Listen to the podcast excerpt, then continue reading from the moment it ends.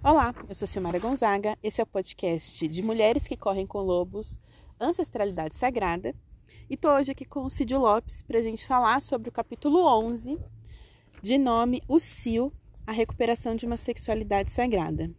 E antes de começar a falar sobre a história que a Clarissa conta nesse capítulo, é importante dizer que ela vai trazer esse conceito agora de falar sobre a questão da sexualidade e também falar que dentro é, desse arquétipo da mulher selvagem habita uma força que ela diz que por si só essa força ela é curiosa, transbordante de energia.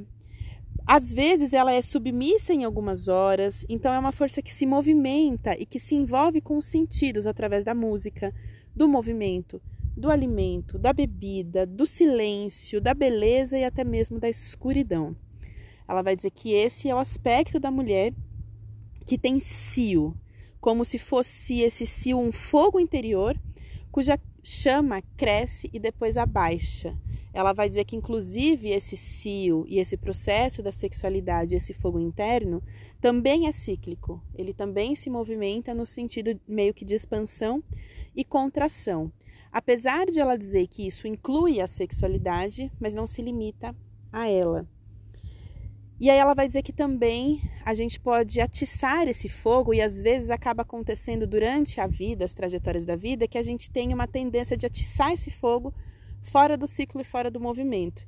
E aí quando isso acontece, a gente acaba desperdiçando muita energia. Isso pode fazer, inclusive, com que o fogo vá se extinguindo dentro da gente. Então é importante a gente entender que tem essa movimentação de energia e, a, e, respeitar esse movimento que acontece dentro da gente e não querer disparar ele em momentos que não são apropriados de acordo com o nosso próprio ritmo. E aí ela vai falar então sobre a obscenidade do sagrado. Ela vai chamar, inclusive, de um subcapítulo as deusas sujas. E ela vai dizer que essa ideia de sujo, na verdade, está muito mais conectado com essa questão da irreverência, dessa ideia da sexualidade, da obscenidade, mas também da sexualidade como algo sagrado, lógico que não romantizando e tirando o contexto da sexualidade e do prazer em si, mas também como algo maior e que envolve todos os nossos sentidos. E aí ela vai trazer algumas reflexões nesse sentido, não da vulgaridade, mas dessa natureza selvática que por si só tem um aspecto de eroticidade. E ela vai dizer que existem diversos mitos e diversas histórias que vão trazer essa característica dessa mulher selvagem, muitas vezes, inclusive, resolvendo problemas ou amenizando tristezas. É, de forma com que ela provoque o riso, utilizando inclusive a sua sexualidade ou a sua sensualidade nesse aspecto. E aí a gente tem sempre uma reflexão do aprisionamento, que a gente sempre falou aqui nos outros capítulos, do aprisionamento social que existe do nosso próprio corpo, do corpo enquanto mulher, ou então de transformar isso, por exemplo, num aspecto de produto, né, como se fosse algo de consumo em si, trabalhar com essa questão da sexualidade, né, ou da sensualidade feminina. E aqui ela vai falar dessa necessidade de explorar isso como aspecto de cura. E aí ela vai conectar muito essa questão desse fogo sagrado, desse fogo interno com. É, como que eu ia dizer? Ela vai conectar isso com o riso. Era isso. Para mim, a essência desse capítulo é quando ela traz agora. A gente já falou sobre conexão com o corpo, conexão com o prazer, conexão com várias coisas, mas agora ela fala especificamente da importância do riso. E o riso como cura. E que quando uma mulher gargalha, ela vai dizer que a gente gargalha com todo o nosso corpo. E que inclusive nesse processo está envolvido muito da nossa respiração, que só é possível dar uma grande gargalhada se atentando muito à nossa própria respiração. Então ela vai conectar a questão de respirar com a questão de conhecer as nossas emoções como se respirar também fosse esse processo. Inclusive, terapeuticamente, a gente já estava conversando sobre isso antes, né? Que terapeuticamente essa questão da respiração é muito trabalhada no sentido de ser o único movimento do corpo que você consegue efetivamente controlar e que ao controlar ou ao impulsionar, né, de diferentes caminhos ali dentro de uma respiração consciente, você consegue modificar o seu batimento cardíaco, modificar questões relacionadas à ansiedade. Então, é um movimento que você consegue controlar e interferir em outros movimentos internos. E ela vai conectar isso ao processo de conhecer as nossas emoções. Bem, uh, olá a todos e a todas. Uh, a participação hoje, quero lembrar que o, o podcast está sendo gravado no cenário é, muito próximo ao que a gente chama de natureza, que é a floresta e tudo mais. Uh, e esse contato não só do texto, mas da, do próprio contexto neste momento. o, o, tema, como eu tenho feito até então, de, de uma associação mais livre, não é uma associação obrigatória, mas livre, uh, que me vem à mente agora é exatamente sobre os aspectos que a gente chamaria de estéticos da nossa condição humana e como que esses aspectos são importantes para a criação. Na filosofia, estético quer dizer é, sentidos. A palavra, em algum momento, estética é, refere-se, tem uma origem grega chamada estesis e é a mesma palavra para sentidos. Ah, então, essa parte aqui de, de contato com a sua própria, ah, a sua própria sexualidade é, é uma palavra conhecida para todos, mas é também uma criação, é um, é um, contato com a energia criativa de si. Sim. E esse processo de criação de si, ele, um, ele se dá pelas, pelos aspectos estéticos. Então, é, nós teríamos uma, um aspecto estético é, exterior, que está ligado à sensualidade, que a gente conhece por sensualidade, e nós estamos ligados também a um aspecto interior do estético. Alegria é um aspecto estético, porque ele não é da esfera da razão, ele é da esfera de uma outra esfera que compõe a nós e, portanto, nós chamamos isso de estético. Esse processo de criação, é, ele é muito importante na filosofia. Eu poderia citar o filósofo Spinoza, é uma referência interessante para isso sobre, por exemplo, o riso, a ideia do riso como uma expansão de si. Ai, que, ah, que interessante. E ah, a ideia do riso como um, uma alegria de expandir-se. E esse expandir-se, ele se dá com uma força, que é a mesma força da sexualidade. Sim. É, que nós podemos chamar de libido. Sim. É um dos termos que, que a psicanálise utiliza. Ah, essa força interior, que aqui o livro tem chamado do, do, do eu selvagem, né? Um, que é de uma outra escola, provavelmente do, do, do, do psicoterapeuta é, Jung, Carl Gustavo Jung. Uhum. Um, e esse contato com essa força exterior, ele tem uma série de problemáticas que o livro chama atenção para isso. E que é um comportamento moral, e no sentido negativo, a gente chama quando é no sentido negativo de moralista, que em geral inibe esse processo criativo de si. Sim.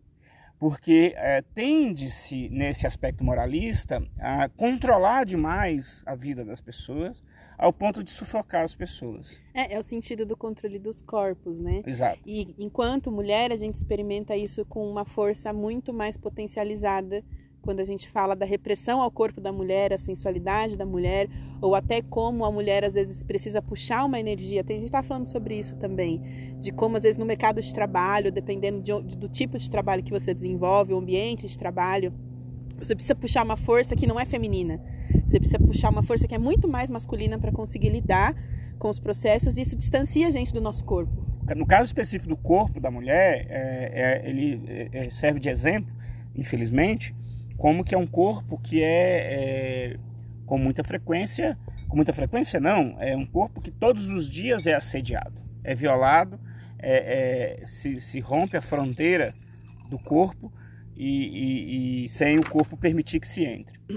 Ah, e por fim, nas minhas comparações, a, a ideia do corpo é, é, é, e a ideia de uma administração desse corpo, como é que ele se posiciona na relação com as pessoas, no caso da mulher, é algo é, problemático, que tem se problematizado, e eu acho isso positivo, no sentido de é, impedido que se continue a tratar o corpo da mulher como objeto. Então é positivo as discussões que nós temos hoje, um livro como este, quem lê esse livro, eu acho que é fantástico esse processo é de frear este avanço, é, esse uso do corpo da mulher ao bel prazer dos machos. Ah, então é importantíssimo literaturas como esta.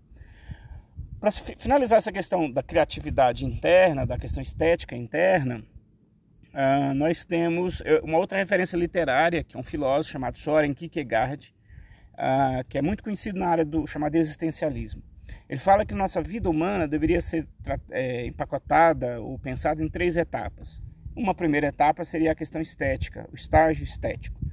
Nós teríamos um segundo momento que seria o estágio, estágio ético e só por fim um estágio religioso. Nesse primeiro estágio chamado estético, é, o que está então tem uma relação muito forte com o que acabamos de ler, é que nesse momento a preocupação da experimentação é, criativa dentro de si não deve se deixar amarrar pelas questões morais. Sim. O Soren Kierkegaard fala de um contexto de 1890 aqui como referência.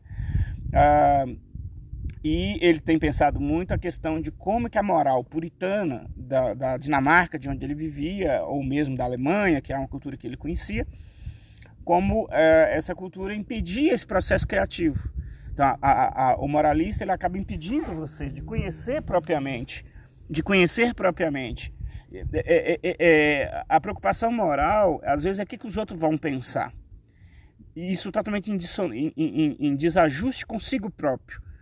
É, então, quer dizer, o moralismo, é, se a moral, que é um jeito da gente organizar a nossa vida e que nos faz bem, ela pode se transformar no que a gente chama de moralismo, que é quando ela pede essa função de nos proteger, por exemplo, e passa não só a nos proteger, mas passa a nos sufocar, que no geral Sim. é o que acontece. Sim. Eu queria só fazer uma ressalva. Eu lembro também quando a gente estava comentando anteriormente sobre esse capítulo, que a gente falou muito sobre, quando você começou a falar sobre essa questão estética, é, de como ela se faz através dos sentidos. E aí, quando você falou dos sentidos, eu lembrei exatamente disso. A gente escolheu hoje, em especial, ler, né, fazer esse podcast hoje num ambiente bem inusitado para gente, que aqui é um alto de uma montanha, onde a gente está tendo uma experiência assim de visão e de sentidos muito especial. E aí faz todo o sentido, né? Conectado com esse movimento do que a gente está querendo dizer aqui, mas de como a gente é, se constrói também através dessa percepção de sentidos. E que quando esse, essa percepção, quanto mais limitada ela é, mais limitado é o seu processo de conexão consigo. Porque quando você tem, eu falo, eu até já comentei várias vezes assim com amigos como é diferente, os, por exemplo, como os meus sonhos são diferentes quando eu estou num espaço assim, viajando, ou na natureza, ou em outros lugares desconectada da cidade, né? Porque a própria cidade, ela já gera um espaço de opressão no que a gente vê de prédios, no que a gente vê de estresse, no que a gente vê de buzinas, de trânsito, tudo isso imprime nos nossos corpos também uma forma de sentir a realidade. E quando você muda, eu lembro que uma vez eu vi alguém dizendo assim: você não vê pessoas tristes, por exemplo, é muito difícil, né? Para não dizer não, ver. É muito difícil você ver alguém triste na natureza. Quando a pessoa está na praia, ou quando ela está na cachoeira, ou quando ela está fazendo uma trilha, sempre é um ambiente que ele traz essa alegria. E como ela está falando aqui do riso, eu conectei com esse movimento de como eu me sinto em outros tipos de ambiente e como alguns ambientes nos adoecem. Não só pessoas nos adoecem, mas ambientes adoecem, ambientes de trabalho, alguns são extremamente adoecedores. E quando você diz que isso interfere necessariamente na nossa atividade criativa, é isso mesmo, né? Porque é esse processo. O riso é interessante que é, o que, que é o riso? Pense aí, você, né? Quando você faz, uma, você dá uma risada. É um processo de liberação de ar de dentro para fora. Não, eu adorei né? isso que você falou, assim, como expansão de si. Porque a ideia uhum. é essa, né? Parece que você está jogando energia, assim, para o universo. A alegria no Spinoza, no filósofo aí de 1600, aqui 50, como referência, só para a gente não se perder no tempo, sem preocupações específicas de data, uh, ele diz que a, a, o estado de alegria é quando você exatamente tem a sensação de se compor com coisas à sua volta, coisas que não te decompõem, mas coisas que te compõem. É como se eu pudesse perfeito. me aliar a coisas exteriores a mim e elas é, me, me fazem bem, me, me, não, não me retira a minha natureza. Ao contrário, elas adicionam. E que o contrário disso é o, é o medo. É o medo é quando eu exatamente perco essa noção de expansão. Eu vou tendo a sensação de diminuição deste espaço e vou me recolhendo. E quando a gente vê a ideia de medo, uh, em geral, em termos políticos, é isso. Né? Quando regimes totalitários uh, tacam o terror, é exatamente para diminuir a, a, a sensação de espaço das pessoas e, portanto, poder controlá-las.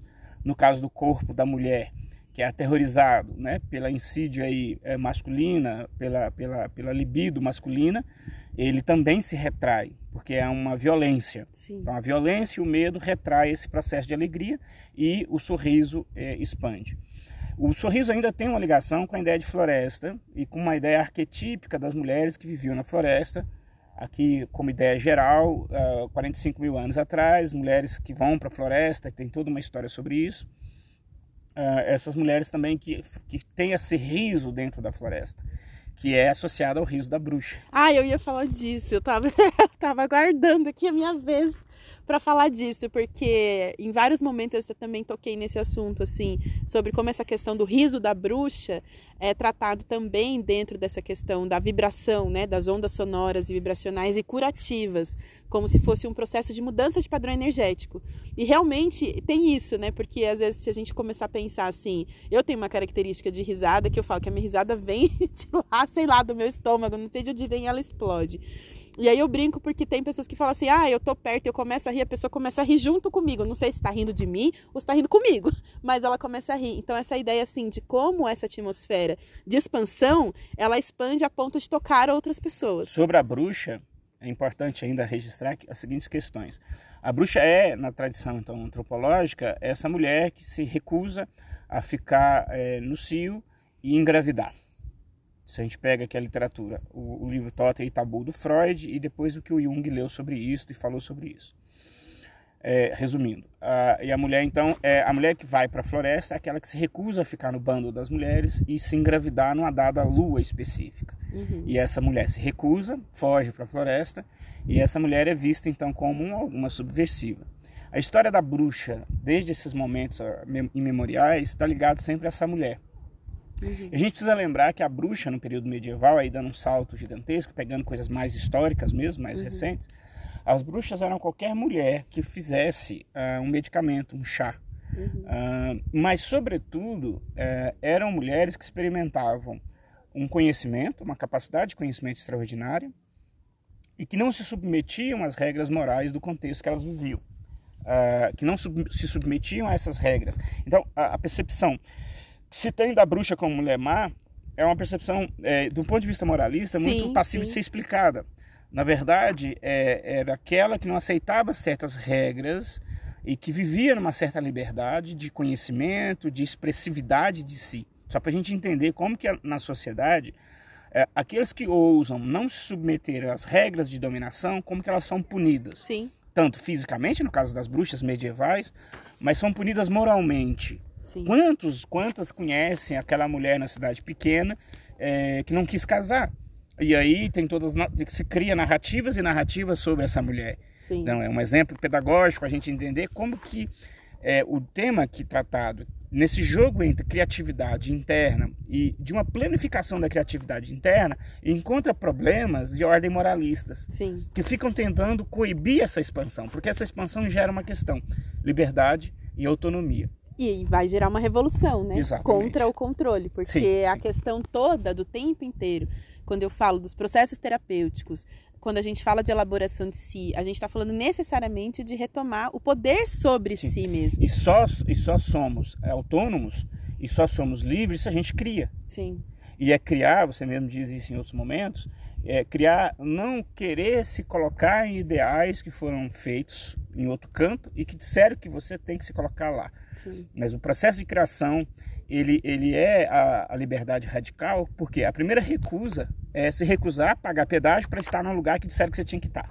Sim. Então, sem processo de criação não há liberdade. E o que, que faz com o processo de, de, de criação? Tenta inibir ele. Sim. Então, se você não se permite experimentar dimensões estéticas internas novas, você não consegue se criar enquanto pessoa. Sim. Você vai estar sempre submetida à regra dos outros e, portanto, pagando pedágio para os outros. Isso. E ela vai falar que, inclusive, é muito crucial esse capítulo justamente por conta desse poder, dessa potência. É um capítulo super curto. Eu até achei interessante porque eu falei, nossa, é um assunto tão profundo e ela fala em tão poucas páginas, porque assim, a essência é isso. Tudo que vai discorrer é, é, é né?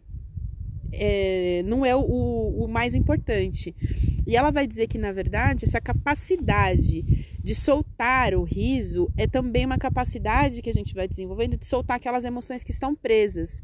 E que isso é um processo curativo porque ele pode ser capaz de dissipar, por exemplo, a melancolia, de trazer ao corpo uma espécie de humor ela diz que não pertencente ao intelecto, mas ao próprio corpo.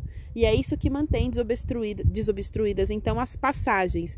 Aí ela diz: é o corpo que ri de histórias como algumas que ela vai contar aqui durante o decorrer desse capítulo, que são essas histórias que tem aquele fundo assim meio de, de né, meio sexual, às vezes meio um duplo sentido, às vezes uma coisa meio assim. Então ela vai dizer quando tem essa percepção é o corpo que ri, não é uma racionalidade. E aí quando você se conecta com o corpo, então você está conectando com processos mais profundos que não estão tão presos ali na mente, no ego e no racional. Bom, e aí a gente vai passar para a história em si, que é uma história até um pouco mais conhecida, que é aquela famosa história grega da deusa Deméter. E ela vai então usar essa história como pano de fundo para poder trazer aqui alguns outros, algumas outras simbologias. Então ela vai dizer que Deméter, que é conhecida como a mãe terra dentro da mitologia grega, tinha uma filha linda chamada Perséfone. E que um dia essa Perséfone estava lá brincando ao ar livre e por acaso ela encontra uma flor de uma beleza muito rara e ela tenta estender os dedos para tocar aquela flor.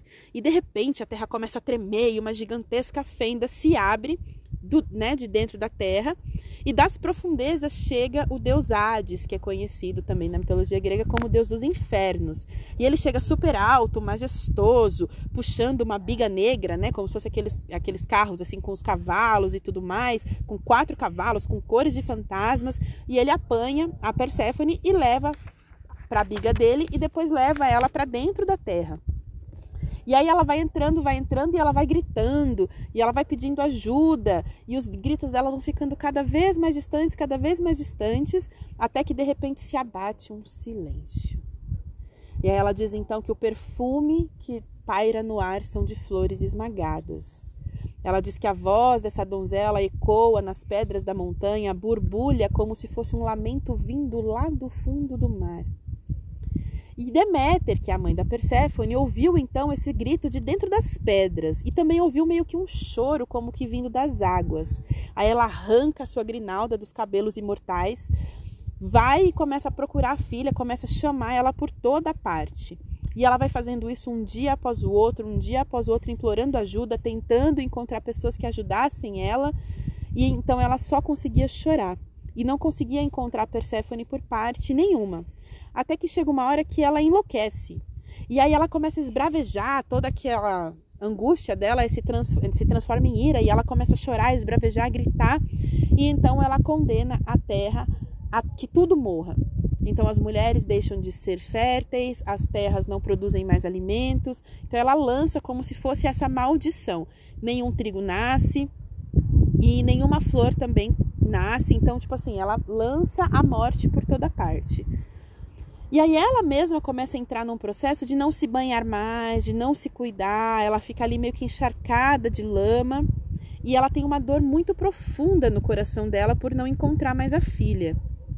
Até que acontece uma situação em que ela acaba chegando perto de um poço numa aldeia que não era muito conhecida e ela vai se recostar o corpo é, numa pedra ali perto do poço.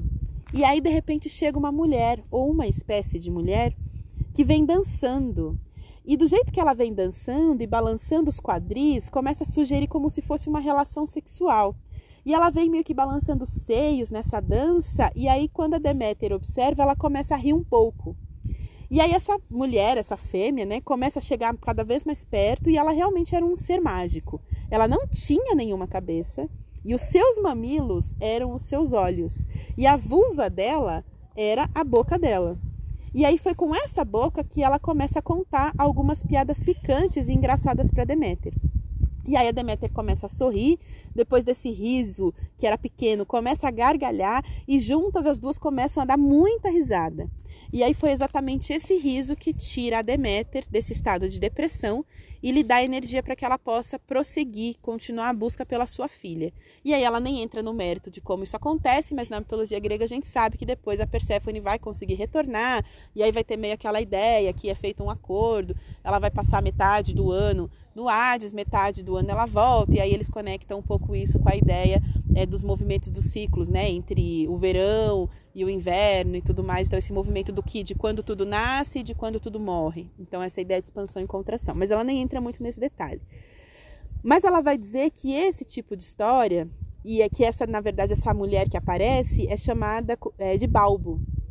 E ela é conhecida como a deusa do ventre, aquela que enxerga com os mamilos. E ela diz que quando se diz as mulheres enxergar com os mamilos, a gente consegue entender, porque a gente está falando de uma percepção extrasensorial, né, que passa por uma outra percepção que não é racional da mulher. Então a mulher que consegue ver com os mamilos, e por isso que ela fala, ela não tinha cabeça, ela não precisava ter cabeça. Né? Ela precisava se conectar com os seus sentidos, necessariamente os seus seios e a sua vulva. Então isso é muito interessante. E as histórias que ela conta e como ela provoca o riso. E que é nesse provocar o riso que ela desperta toda uma potência de energia, que é o que a gente estava falando sobre energia criativa, estar conectada com esse processo.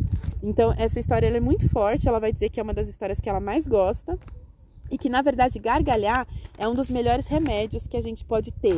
Que às vezes quando tá tudo ruim, quando você tá dentro de uma, uma situação que você não vê saída, às vezes a melhor coisa que você faz é. E aí ela vai falar sobre essa necessidade, às vezes, de que a gente recupere esse movimento de estar entre mulheres e poder fazer esse movimento das nossas conversas. E ela diz que às vezes beira assim, chega a beirar um mau gosto, assim, de tão, de tão absurda que são as histórias que são contadas entre mulheres.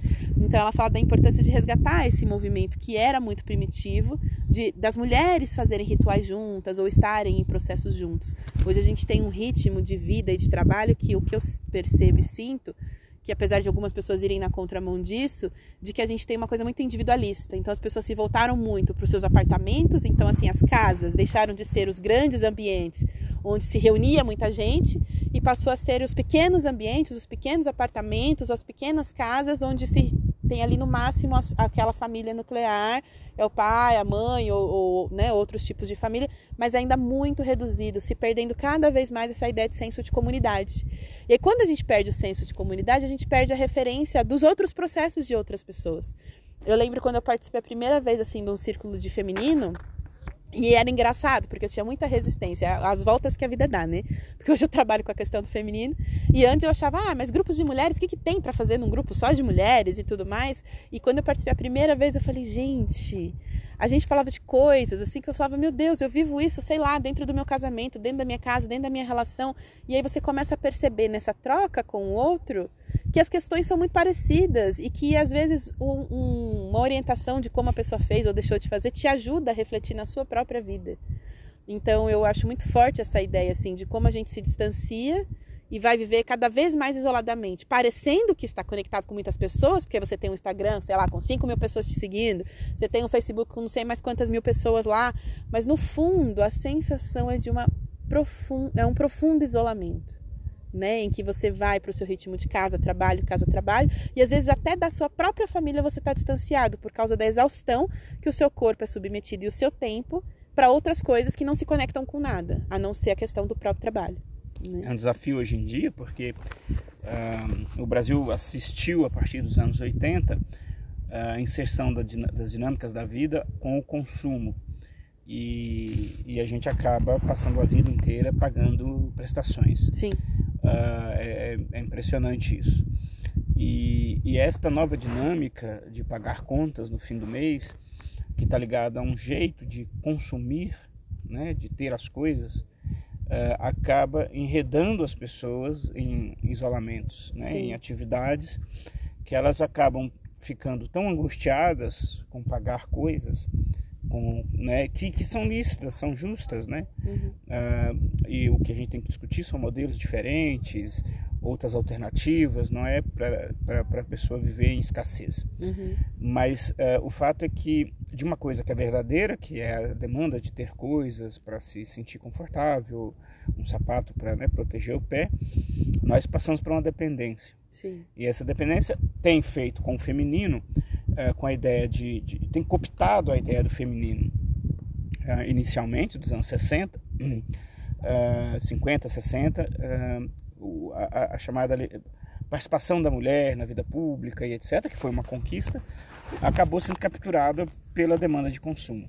Então esse feminino também está enredado hoje numa rede de consumo de contas para pagar de coisas que, que implica trabalhar para pagar Sim. E isso não solta, isso não cria o espaço do estar junto como celebração. O estar junto como um fim em si mesmo, no qual você se desliga é, de, de, de, outras preocupações e consiga estar junto num processo de pura criação, de pura troca. Uhum. Isso é no caso específico aqui do livro, nós estamos falando do feminino, o feminino sofre isso, mas se a gente for verificar, a vida social hoje em dia também sofre isso. Sim, sim. É, o feminino talvez o mais. O controle é sobre todos os corpos, isso. né? A, a o feminino, é o feminino com certeza é mais, é, é, sofre mais esse impacto pelas triplas jornadas que nós sabemos. Uhum. Né? Trabalho fora, trabalho de casa e ainda ser é, outras questões, ser mãe, ser esposa e tudo mais. Sim. E aí ela vai dizer então que esse tipo de história que trabalha um pouco nesse contexto da obscenidade, ela pode ajudar, inclusive, a tirar pessoas, né? Desfazer uma depressão. E ela vai dizer que certos tipos de riso, que provém desses tipos de história que as mulheres contam umas para as outras, e que são às vezes muito apimentadas, essas histórias têm a potencialidade de ativar a libido. E isso é uma, uma coisa muito interessante, porque ela fala que esse tipo de história é capaz de acender esse fogo que faz com que a mulher se interesse pela vida. Porque a grande questão da libido, quando a gente fala de sentido, a gente está falando necessariamente desse interesse pela vida. Isso, libido aqui uh, não é que depois dessas conversas as mulheres vão querer fazer sexo. Sim. É, seria um raciocínio bem masculino uh, contemporâneo este, uhum. né? E mas a libido enquanto vontade de fazer as coisas. Sim. É, é como se existe uma energia dentro de nós que faz a gente fazer as coisas com gosto. Essa energia tem um nome, ela se chama libido. Quando a gente faz essas trocas, no caso dos grupos é, femininos, eles podem servir para isso, é a proposta aqui do texto, né? de convidar que esse grupo exista para reacender essa energia criativa, esse gosto, esse prazer de ser. Uh, e é um ser feminino, no caso aqui do, do livro, portanto, ele tem aspectos em comum, portanto, mulheres juntas, é, a probabilidade desse processo de motivação um do outro acontece. Nós temos a experiência de amigos ou amigas com quem a gente conversa e que a gente sai muito animado. Sim, é verdade. E, e temos ao Muda... contrário. Sim. E, e, temos ao contrário também. é, mas essa ideia assim. Temos aqueles como... que apagam a gente. É, então, ela fala esse... disso muitas vezes para tomar cuidado com isso. Até só relembrando, né? Eu gosto bastante de relembrar isso quando ela falou lá do capítulo sobre encontrando a nossa matilha. Uhum. Quais são as pessoas que a gente escolhe para se relacionar, porque elas podem tanto aumentar a nossa energia quanto elas podem derrubar. Sim, sim. Né? Mas essa ideia de, de quando a gente também está, às vezes, com uma energia mais baixa ou está passando por alguma dificuldade, poder contar com outra pessoa, poder, uhum. poder contar, às vezes, a história para outra pessoa sim, e ouvir essa interação que vai, às vezes, trazendo outras histórias, outras coisas, às vezes, que não tem nada a ver com o seu problema, uhum. mas que vai te despertar uma outra visão né? Então eu lembro também que eu tava teve uma vez que eu estava passando e foi muito interessante como a gente muda o foco e isso muda a energia. Uhum. Que eu estava passando por uma situação muito triste, muito difícil e sabe quando você fica girando em torno do mesmo assunto uhum. e aí você não consegue sair? E aí eu lembro que um amigo por não sei se por acaso ou não sei se propositalmente, me deu uma tarefa assim, ele falou: "Olha, eu tô precisando ver um negócio assim, assim, assim, aí onde você tá morando, tenta ver se você consegue falar com alguém, blá, blá, blá. Eu imediatamente, na, né, já fui tentar fazer o que ele estava me pedindo. E aí, quando eu desloquei o pensamento e fui fazer uma outra atividade, aquilo mudou totalmente a minha energia, a minha percepção. Depois eu brinquei com ele e falei, nossa, eu tô me sentindo de outro jeito, assim. Aí ele, é, não sei por que eu te pedi isso, mas no fim das contas eu acho que tava tudo conectado para você sair daquele movimento. Porque a depressão é um pouco isso. Você ficar meio que estagnado num mesmo lugar e dali você não consegue sair sozinho. Então essa ideia também que eu achei bem interessante é essa que você falou de pedir, é, é de se conectar com outras pessoas para fazer outros movimentos, trazer outros Sim. pensamentos. Lembrando que essa conexão é, com certa frequência é feita de modo equivocado. Né? É, então, infelizmente, eu costumo dizer que o papo do boteco não, às vezes não ajuda. É claro que o papo do boteco aqui é uma expressão, não é, uhum. não estou falando especificamente de boteco, é o tipo da conversa, que uhum. enfim, pode ter uma boa conversa no boteco. Eu já fiz atividades de filosofia em padaria. então, é, é, é, é, a qualidade da conversa. Então, a gente tem que tomar cuidado porque a gente se conecta sempre.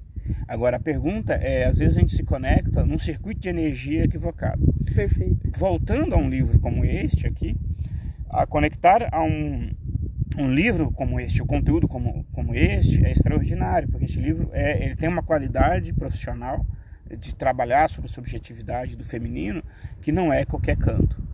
Então, eu mesmo, como professor é, de outros, de vários cursos, eu tenho um fenômeno curioso de alunos homens que mantêm contato comigo, é, de, de conversar várias questões que não dá para conversar no boteco. Uh, então tem, tem ex-alunos é, no centro de São Paulo, que trabalham no centro de São Paulo. Sempre que eu estou em São Paulo, é, vou almoçar com eles para conversar coisas da vida. É um processo terapêutico isso. Então, para dizer que às vezes aquela conversa mais espontânea que a gente acaba procurando, porque a gente procura esse lugar, por si só não resolva. Ah, sim, porque a qualidade pode ser é, um lugar de fuga nem mesmo. Né? Isso, e, e um lugar que acaba é, é, fazendo vibrar certos circuitos energéticos, se a gente puder usar essa expressão, que acaba mantendo a gente em lugares depressivos. Hum. Um exemplo concreto disso é a questão, por exemplo, do tratamento, uh, aqui só a título de exemplo, uh, dos dependentes químicos, por exemplo. Então já se sabe que uma das primeiras coisas que é preciso fazer é a pessoa romper o circuito social que, de certa maneira, mantém e sustém ela no vício. As clínicas de tratamento de, de drogadição, em geral, é, quando retira a pessoa e leva para um sítio, o famoso sítio, uhum. é para quebrar esse circuito de conexão. Porque o circuito social mantém ela conectada ao vício. E ela cura num processo aí já orgânico na clínica, porque aí é uma questão química, de dependência química. Mas depois que ela se cura desse primeiro aspecto, ela passa para um segundo aspecto psíquico. E ela só se cura quando ela se conecta com um novo grupo, que hum. agora é o grupo dos alcoólatras anônimos, é o grupo dos narcóticos anônimos. É, porque ela precisa se conectar a um grupo específico é, novo, porque senão ela tende a retomar aqueles grupos que ela frequentava antes e aqueles grupos repõem ela no mesmo lugar de vício.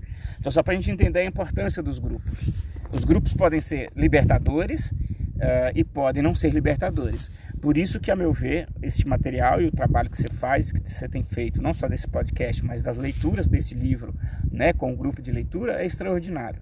É transformador é, para as mulheres, no caso específico do livro, mas eu também penso que no futuro vou procurar um livro desse para o um masculino também, porque o masculino hoje também não está com referência nenhuma. Nós temos a referência do macho escroto, como dizem algumas amigas, uh, mas no, o homem que quer ser uma outra coisa, ele está sozinho, porque ele não sabe como é que ele fala disso. Uhum. E seria extremamente interessante uma literatura é, que tem um, uma característica tão bem elaborada como este livro, para esse público. Mas pra deixando para lá e voltando aqui para o livro.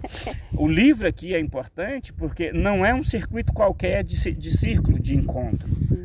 Né? Porque você pode encontrar um circuito de pessoas que ecoa o programa é, é, de uma boçalidade tremenda da TV e que você fica ali conectado. Então, se você que está ouvindo esse podcast começar a pensar, você vai se dar conta que você já está conectado a algum tipo de grupo. Sim. E a grande pergunta é: o que, que você acha? Compara esse grupo que você participa com o conteúdo do livro inteiro. E você aí faça suas conclusões. Gostei da provocação. E aí, meio que já caminhando aqui para uma finalização, como eu disse, é, é, algo tão pontual e tão essencial que não tem necessidade de ficar discorrendo muito pelas beiradas, né? Mas basicamente eu queria trazer dois trechos aqui que ela diz o seguinte: uma risada sexual parece chegar longe e fundo na psique, sacudindo todos os tipos de coisas, tocando nos nossos ossos e fazendo com que uma sensação agradável corra por todo o nosso corpo. Ela é uma forma de prazer selvagem que está à vontade no repertório psíquico de qualquer mulher.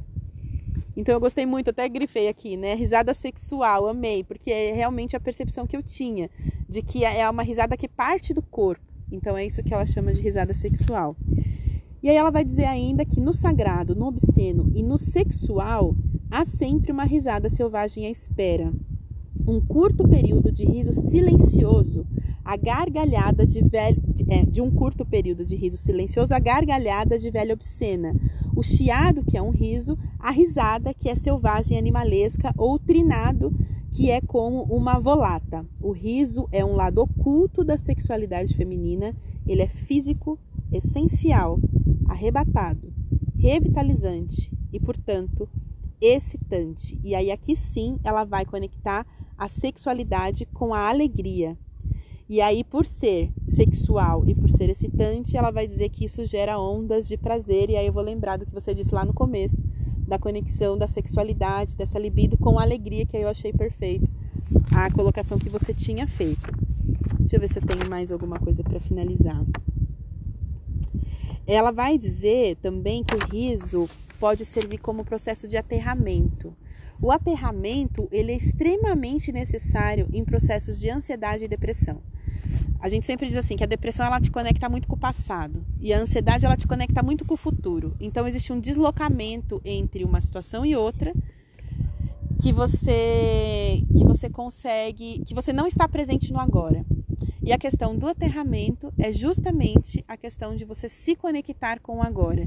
E o riso, como ele conecta com o corpo, ele não está em outro lugar a não ser no agora. Ele é o único lugar onde é possível essa risada é no agora.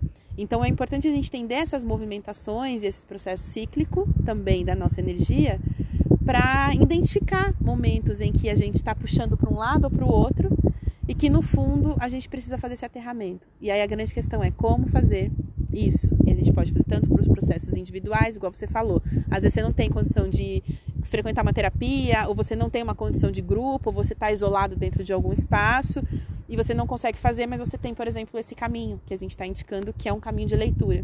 Então, qualquer caminho pode servir, desde que você saiba o que você está procurando e que esse caminho tenha uma verdade, uma profundidade, que acho que é o que você falou. Não é qualquer caminho serve. E acho que isso foi muito pontual e providencial. Não é qualquer conversa e não é qualquer pessoa. Então, saber quem a gente procura e os lugares que a gente procura e o que, que a gente está querendo fazer para conseguir se movimentar dentro do processo que a gente está é a grande chave. Então é isso, eu quero encerrar já esse podcast. Você tem mais alguma coisa que você queira comentar? Não, eu acho importantíssimo essa lembrança que você fez do riso como um momento do presente. É, o riso aí é um tema a ser explorado futuramente. Porque de fato, pensando aqui quando você falou, é isso mesmo. A, capacidade de rir, é, perder a capacidade de rir é exatamente perder essa capacidade de estar no presente. E, e o presente é onde nós estamos, né? É onde, onde a vida é possível. Isso, isso. é eu o já único vi lugar. algumas brincadeiras de frases, né? Que o inferno é estar no paraíso e não perceber. Não sei quem disse isso, qual foi o pensador, filósofo, mas me parece é, muito é, estranho mesmo. Você, você está no paraíso, quer dizer, eu fico pensando, é infernal mesmo. Assim, e, e, isso é não estar no presente, né? Sim. Estar no paraíso e não percebê-lo é porque você não está no presente. Você está pisando dentro do paraíso, mas não se deu conta ainda porque você está com a cabeça ou no passado ou no futuro. Perfeito. Até então vamos aproveitar que anoiteceu e a Exato. gente precisa partir.